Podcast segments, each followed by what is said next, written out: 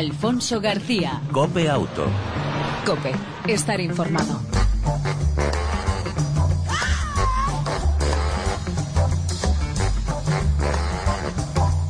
Hola, ¿qué tal? ¿Cómo estás? Bienvenido una semana más a este tiempo de radio dedicado al mundo del motor, tanto en las dos como en las cuatro ruedas.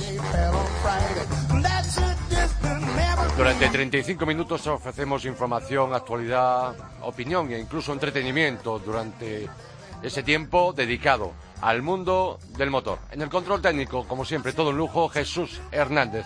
Al volante, Alfonso García, el saludo.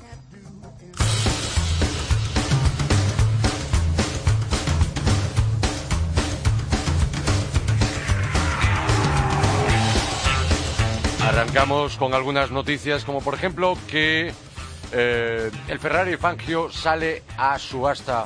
Eh, en concreto, un modelo del año 58 que la marca diseñó exclusiva para Juan Manuel Fangio. Ahora está este modelo sale a subasta por un precio de salida que rondará los 25 millones de euros. Recordemos que el argentino fichó por Ferrari en 1958 y ese mismo año consiguió el trofeo de campeón. Ante semejante hazaña, la marca le preparó un modelo exclusivo con el que participó en la Mille Miglia. Se trataba de un 290 mm Cagliatelli Spider. El vehículo volvió a rodar en 1957, pero esta vez bajo la conducción de Castellotti, Muso y Gregory, que vencen en las, eh, los mil kilómetros de Buenos Aires. Tras rodar en, un total de 12 pruebas, el coche pasó a formar parte del Museo de Pierre Bardinon, que lo mantuvo durante 34 años.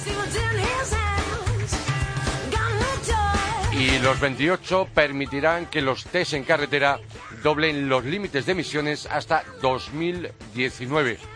Los 28 países miembros han acordado este mismo miércoles que los vehículos con motor diésel sometidos a los nuevos test en carretera pueden o puedan doblar un 110% de aquí a 2019, el límite de 80 miligramos de emisiones contaminantes eh, tolerado ahora en las pruebas de laboratorio.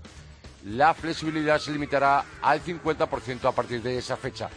Bruselas aprueba y aspira, o en este caso aspiraba a que la flexibilidad fuera del 60% en un periodo transitorio de dos años. La Comisión había calculado que un 10% de los vehículos sometidos a examen no superarían estas pruebas, según fuentes europeas. Los controles en carretera y bajo distintas situaciones de conducción se sumarán a partir de enero eh, a los que ya se realizan en el laboratorio con el objetivo de reducir las posibilidades de fraude como las del caso Dieselgate de Volkswagen.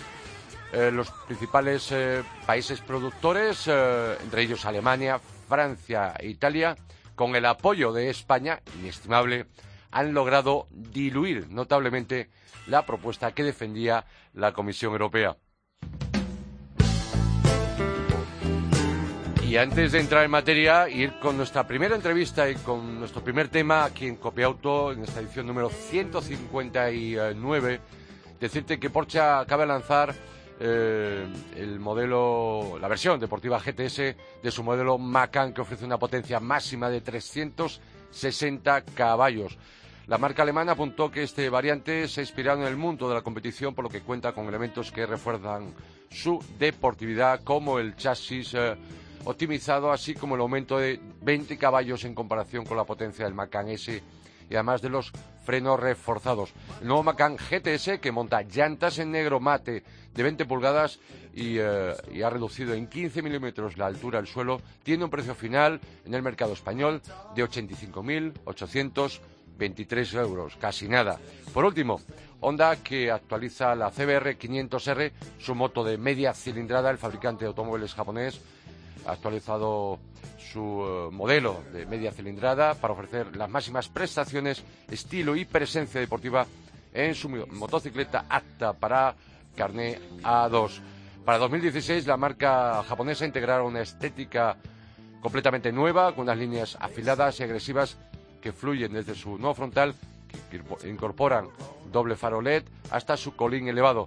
Asimismo, la actualizada perdón, CBR 500R Contará con una suspensión delantera con precarga ajustable, depósito de gasolina más grande, manetas ajustables y llave de contacto tipo Wave. Seguiremos informando porque esta modelo, esta nueva CBR eh, se presentará en el American International Motorcycle Expo a primeros del próximo año. Y hasta aquí las noticias más destacadas.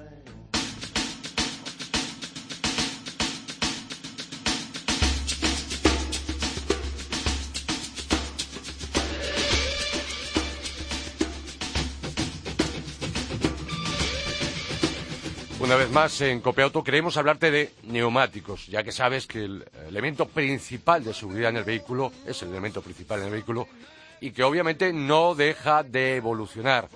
Vamos a hablar de novedades y para ello contamos con Ángel Pardo. Muy buenas tardes, bienvenido a Copeauto. ¿Cómo estás, Ángel? Buenas tardes, eh, Alfonso. Un saludo para todos. Eh, recordemos que Ángel Pardo es el responsable de comunicación de Michelin España y Portugal. Hace no mucho, Ángel, eh, lanzabais el eh, nuevo Michelin Cross Climate. Eh, ¿Qué ventajas ofrece este, mm, este nuevo neumático, esta nueva rueda? Bueno, el Michelin Cross Climate, pues un poco a, una a las tecnologías de los neumáticos de verano y de invierno, eh, lo que le hace único, y podemos decir que es el primer neumático de verano homologado para invierno, con lo cual el usuario montando este neumático pues puede viajar, moverse con seguridad durante eh, todas las, eh, los días del año. Podríamos decir que lo mejor de un neumático de verano y otro de invierno. Sí, sí, sí, es un neumático con, de verano, de hecho tiene la clasificación A de uh mojado de la etiqueta europea, pero además tiene la certificación de, de invierno y, y, eso hace que sea un neumático que el usuario puede utilizar durante todo el año con completa seguridad tanto en verano como en invierno. Se puede olvidar de las, de las, de las cadenas y le va a sacar de esas situaciones que muchas veces todos sufrimos en invierno de la típica nevada eh, que nos pone en situaciones complicadas que no podemos salir de, de, casa. Bueno, con este neumático, pues el usuario puede olvidarse de las cadenas, del invierno, del verano, porque es un neumático que, que le va a dar todas las prestaciones que él necesite durante todo el año. ¿A quién va dirigido? ¿A qué tipo de vehículos o en general a todo tipo de vehículos? Bueno, la gama dimensional del Cross Climate es, es muy amplia, ¿no? Sí. Es muy amplia y entonces abarca pues desde llanta 15, 14, 15, pues hasta llanta eh, 17 y algunas modalidades 18. Lógicamente, eh, los eh, coches de muy alta gama, los deportivos, están fuera de, ese radio de acción del Cross Climate, pero digamos que el Cross eh, Climate abarca pues el 80% de los vehículos del mercado. Siempre por esta fecha recordamos lo que es y qué es un neumático de invierno vamos a decir que el cross climate le deja a, un lado, lo, lo, lo, aparta o, el neumático de invierno como tal tiene otro objetivo? Eh, son complementarios, es decir, eh, el, el, Cross Climate es un neumático de, de, verano, como te decía antes, homologado para invierno y que responde perfectamente a esas exigencias invernales de baja temperatura, de una nevada puntual, de una situación de nevada en, un caso determinado y de situaciones de invierno frías. Cuando estamos hablando de zonas geográficas en las que el invierno realmente es muy duro, en la que constantemente hay nieve, en la que el usuario también se encuentra con hielo y situaciones extremas, ahí es mejor el neumático de invierno. Entonces hay que diferenciar eh, zonas en las que realmente el invierno es muy, muy duro y ahí conviene eh, montar un neumático de invierno a eh, esas zonas en las que, bueno, pues eh, eh, el invierno se presenta con bajas temperaturas, con, ah, con, suelos fríos, con lluvia en condiciones frías, con nevadas puntuales, y ahí que, que, que, el cross climate responde perfectamente y el usuario se puede olvidar de cadenas en momentos puntuales. El ejemplo que, que, más podemos conocer es, es el de Madrid. En Madrid pues caen dos, tres nevadas al año que obliga a que la gente se queda en casa, que no puede salir, eh, que se bloquean. Bueno, por esas situaciones el cross climate les supone eh, una ventaja brutal. Esa gente que se va a esquiar y que de vez en cuando pues se encuentra que la carretera pues no le da tiempo a pasar el quitanieves si está nevada, el cross climate eh, perfectamente funciona. Es para esas situaciones en las que este neumático asegura una movilidad total. Entonces dejamos el neumático de invierno exclusivamente para esas zonas con una climatología, con unas situaciones bastante más extremas durante todo el invierno. Exactamente. Ángel, aprovechando que estás aquí, y son preguntas recurrentes, pero sí es verdad que son preguntas que normalmente los usuarios se vuelven a hacer, incluso aquellos nuevos usuarios más jóvenes que quizá desconozcan más, eh, hacen preguntas, por ejemplo, no sé, pues yo tengo mi vehículo y tengo que cambiar de neumáticos. ¿Cómo, ¿Qué cuestiones deberíamos tener presentes a la hora de elegir un neumático cuando tenemos que cambiar las ruedas? Bueno, yo creo que un paso fundamental y en ese aspecto, pues, pues eh, profesionales como tú inciden mucho, yo creo que es fundamental, hay que poner en valor el neumático. El neumático no es una cosa negra redonda que está debajo del coche. El neumático es el único punto de contacto del vehículo con la carretera y es fundamental para nuestra seguridad. Con lo cual, paso primero, culturalmente, eh, todos los usuarios tienen que estar concienciados de que el neumático es algo vital para su seguridad, en lo que no conviene escatimar.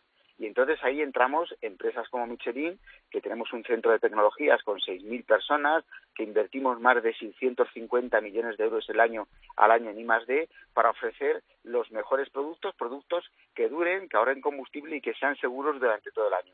En ese aspecto no hay que ahorrar, hay que siempre buscar el mejor producto porque nos va a dar seguridad durante toda la vida del neumático y que se va a alargar, ¿no? Entonces estamos hablando de que hacemos pruebas con, con, con, con, medios especializados pruebas de duración de 100.000 kilómetros y estamos, nos estamos dando cuenta que un Climate, eh, pues bueno, o neumáticos Michelin duran 60, 70.000 kilómetros a un nivel de exigencia alto, ¿no? Y que durante toda su vida mantienen esas prestaciones que nos, nos dan seguridad.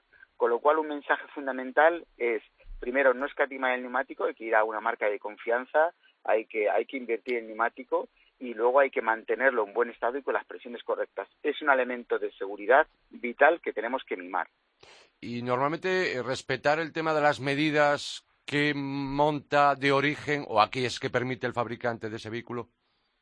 Eso es fundamental, Alfonso. Es decir, eh, cuando un fabricante homologa unos neumáticos, estamos hablando de que ha hecho un trabajo previo con los fabricantes de neumáticos importantes, con lo cual siempre hay que respetar la medida de origen del vehículo o las alternativas que la ficha te, da el fabricante. No hay que salirse de ahí porque todo eso variará las prestaciones del coche, sin lugar a dudas. De todas formas, sí es verdad que leía no hace mucho que parece ser que uno de los hablamos antes de cómo eh, a la hora de elegir un neumático que tener en cuenta y está claro que la mayoría de la gente pues lo que primero tiene en cuenta es el precio, ¿no? Ángel.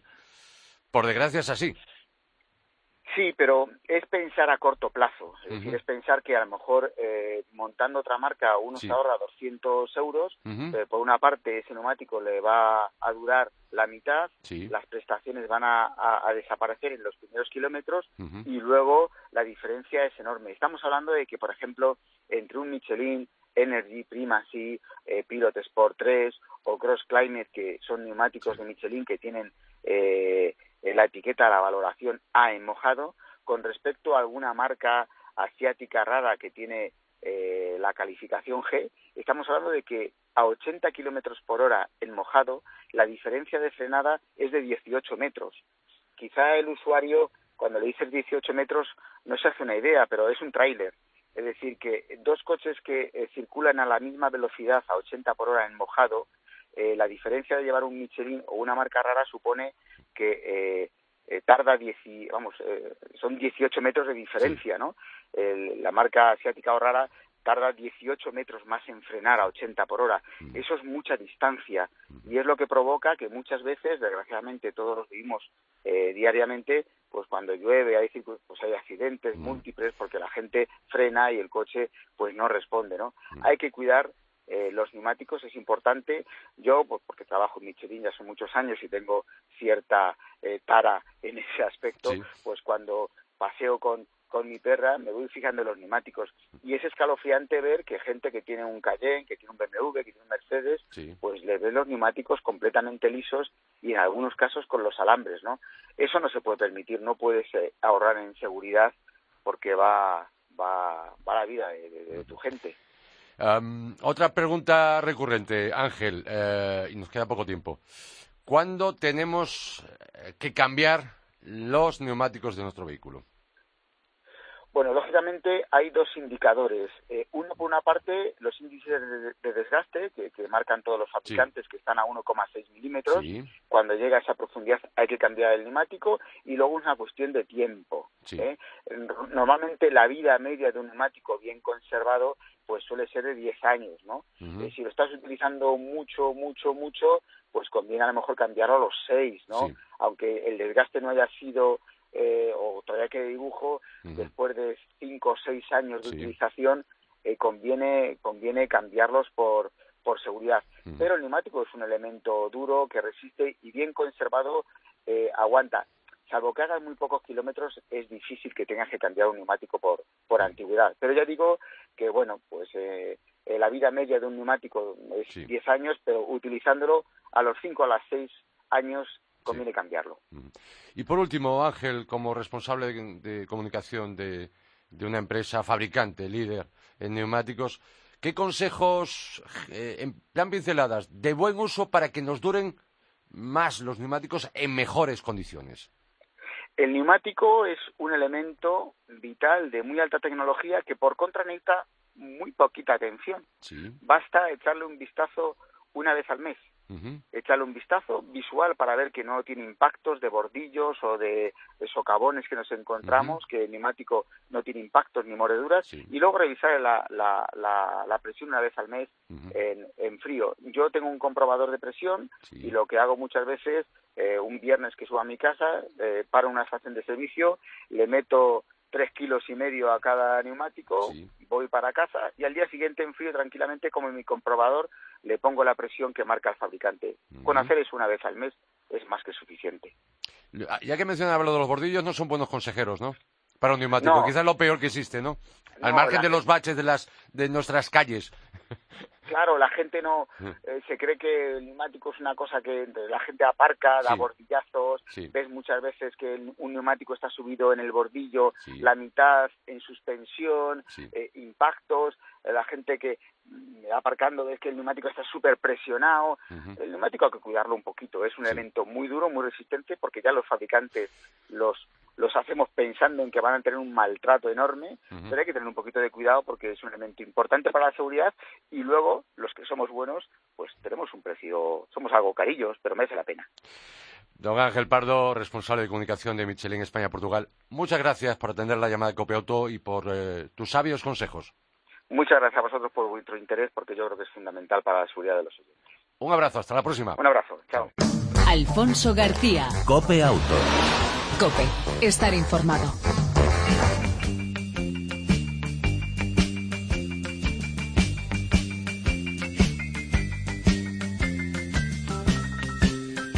El eh, fin de semana eh, del 7 y 8 de noviembre tendrá lugar en Salamanca una concentración de vehículos muy particular. Toma nota, quizá te, interese. Miguel Francisco Ovejero, muy buenas tardes, bienvenido a Cope Auto. Buenas tardes. Miguel es eh, de la organización de amigos del Museo de la, de la Historia de la Automoción de Salamanca. Y además eh, estáis eh, inmersos en la organización de esta primera concentración nacional solidaria de vehículos del pasado, que, que nace con qué objetivo? Pues principalmente en beneficio del proyecto Hombre, de poder aportar una cantidad económica al proyecto Hombre. Eh, solidaria, decías, a beneficio de, de un organismo como es Proyecto Hombre, ¿no? Sí. ¿Y eh, quién puede participar? ¿Cuáles serían los requisitos? ¿Qué vehículos? Eh, ¿Quiénes? ¿Y con qué vehículos pueden participar en esta primera concentración nacional Vehículos del Pasado? Sí, cualquier tipo de vehículo que tenga más de 25 años, es decir, cualquier clásico o cualquier histórico. Ah, pueden ser motos, pueden ser autocares, pueden ser caravanas, eh, lógicamente coches, eh, motocarros, autocares, en fin, cualquier tipo de vehículo que tenga más de 25 años. Historia viva, por así decirlo, de la automoción. Pues sí. ¿Qué importe supone la inscripción en esta concentración Vehículos del Pasado?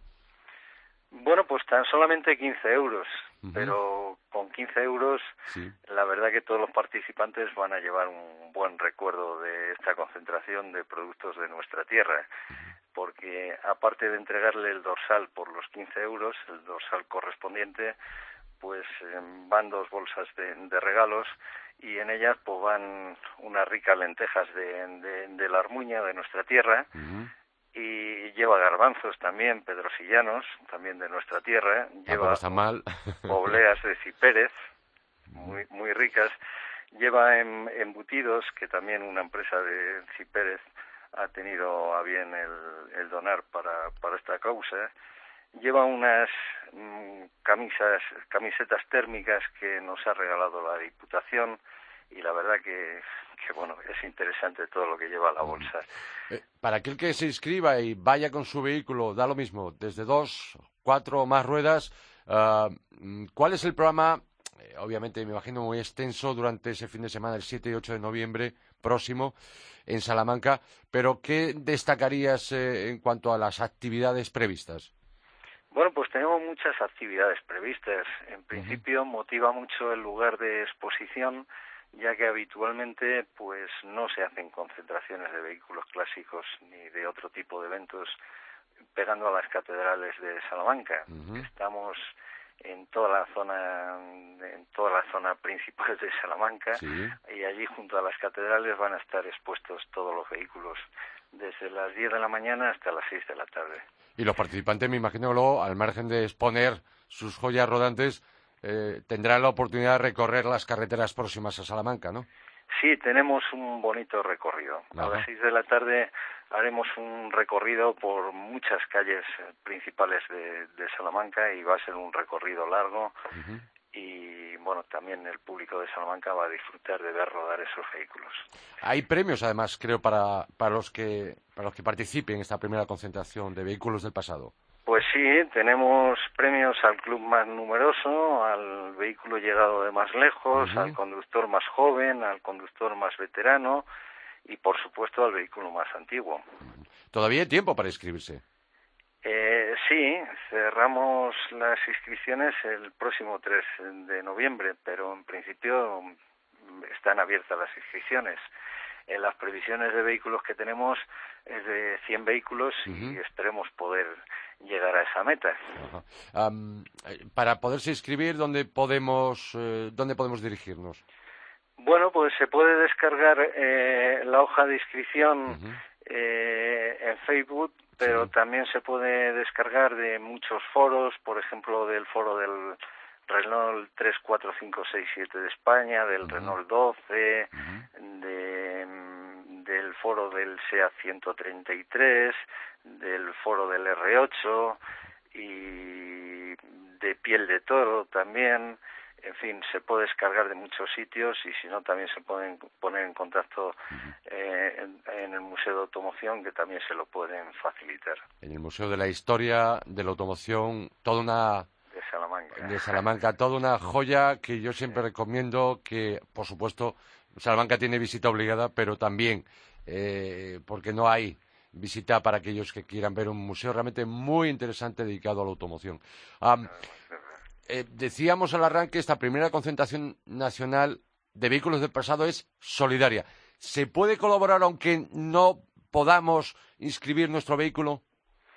Sí, se puede colaborar. Eh, hemos eh, hecho unos dorsales solidarios que la gente lo puede adquirir por un precio mínimo de 5 euros. A partir de ahí, la voluntad. Estos dorsales están a la venta en el Museo de Historia de Automoción de Salamanca. Y también eh, una de las actividades que tenemos es una es una, una cena en el Hotel Hall 88, eh, que es una cena espectáculo. Y esa cena espectáculo que, que irá a la tuna universitaria de medicina de Salamanca y, y un mago, Nacho Casal, y luego tendremos música de, de baile de los años 60. O sea, un, un, buen acontecimiento donde se puede sumar no solamente los participantes a la concentración, sino al público en general. Y eh, esta, esta cena cuesta tan solo 25 euros y también se pueden adquirir los tickets en el Museo de Automoción. Pues Miguel Francisco Vejero, muchas gracias de la organización de esta, repito, concentración nacional solidaria Vehículos del Pasado los próximos eh, días 7 y 8 de noviembre en Salamanca. Os deseamos desde Copiauto, sí. El día 7 estaremos en Salamanca, el día 8 completamos el programa en Alba de Tormes, que aprovecharemos la última semana que está en exposición las edades del hombre y también visitaremos las edades del hombre o el Museo Carmelitano, que también es muy interesante de ver, o el castillo de los duques de, Alba. Por lo tanto, un fin de semana para no perderse. Yo eh, voy a hacer, no el esfuerzo, mucho esfuerzo por estar ahí presente. Pues a ver si tenemos la satisfacción de verlo por estas tierras y saludarnos y mm. que lo pase bien, como esperemos que lo pasen el resto de los participantes. Os deseamos todo, todo un éxito ¿eh? en esta primera concentración. Muchísimas gracias. Un saludo. Igualmente, hasta luego, adiós.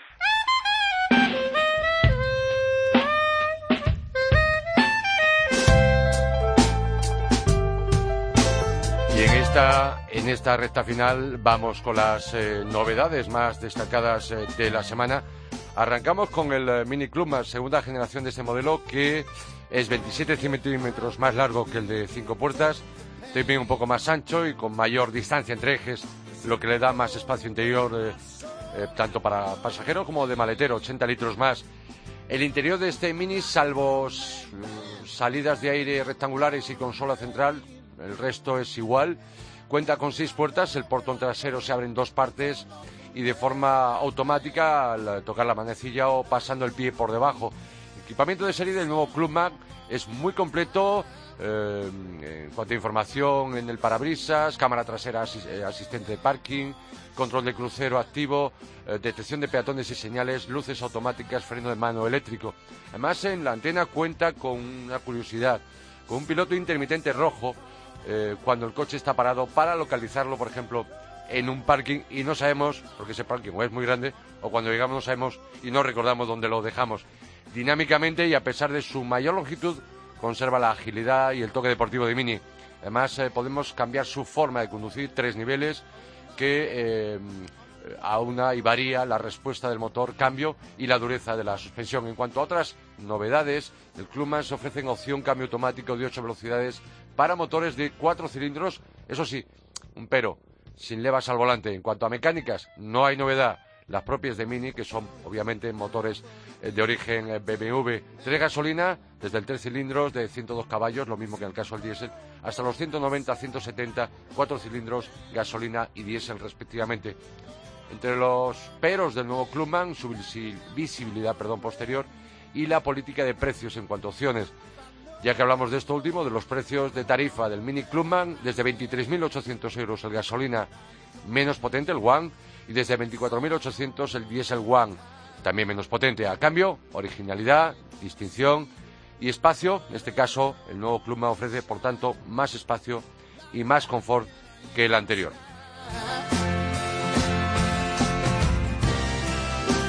Y otra novedad más en esta ocasión, el SEAT Toledo 2015 que ofrece más elegancia y tecnología, un modelo que en su segunda generación también se lanzó en 2012, se fabrica en República Checa, cuenta con farol full LED y traseros también de LED, nuevas llantas, espejos retrovisores, en el interior mayor calidad percibida, cuadros relojes nuevos, climatizador, volante estilo Ibiza León, luz ambiente y asientos guarnecidos.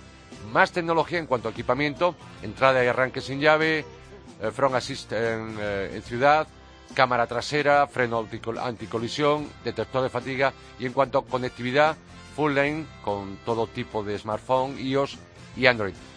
Los motores del nuevo Seat Toledo en esta segunda generación, pues eh, gasolina, que además se ofrecen ahora con más potencia, todos eh, con turbo, eh, desde el 1.2 de 90 caballos hasta el 1.4 de 125 y por parte de diésel y con los nuevos motores EA 288 Euro 6 el 1.4 TDI de 3 cilindros de 90 caballos y el 1.6 TDI de 115 caballos que cuenta con 10 más que en la versión anterior.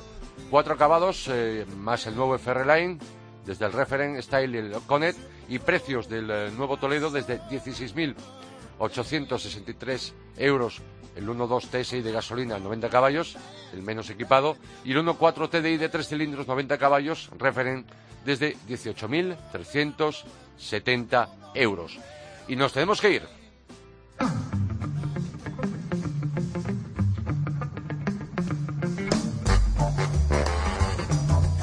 Y en la recta final recomendaros varias citas para este fin de semana. En concreto, las 18 jornadas de puertas abiertas en el circuito del Jarama que coinciden con la decimotercera cita de Lancia en el circuito del Jarama en la capital de España Luego, por otro lado, en Alcañiz, Teruel, el viernes, Autoclásic y primera concentración de camiones clásicos y americanos. Por otro lado, también el viernes, concentración nacional SEAT 600 en la ciudad de Sevilla. Y luego también el sábado y el domingo, el circuito de Cataluña, el circuito Montmeló y con entrada gratuita. Sábado y domingo, la final de internacional de la GT, eh, GT Open, perdón, y eh, Fórmula 3 y también, por supuesto, la Eurocup de la SEAT León. Bueno, ya sabes, eh, te esperamos la próxima semana. Mientras tanto, en el control técnico, como siempre, todo un lujo, Jesús Hernández. Te esperamos la próxima semana, repito, en Cope Y mientras tanto, disfruta, si puedes, de tu vehículo y de los tuyos. Chao, un saludo de Alfonso García.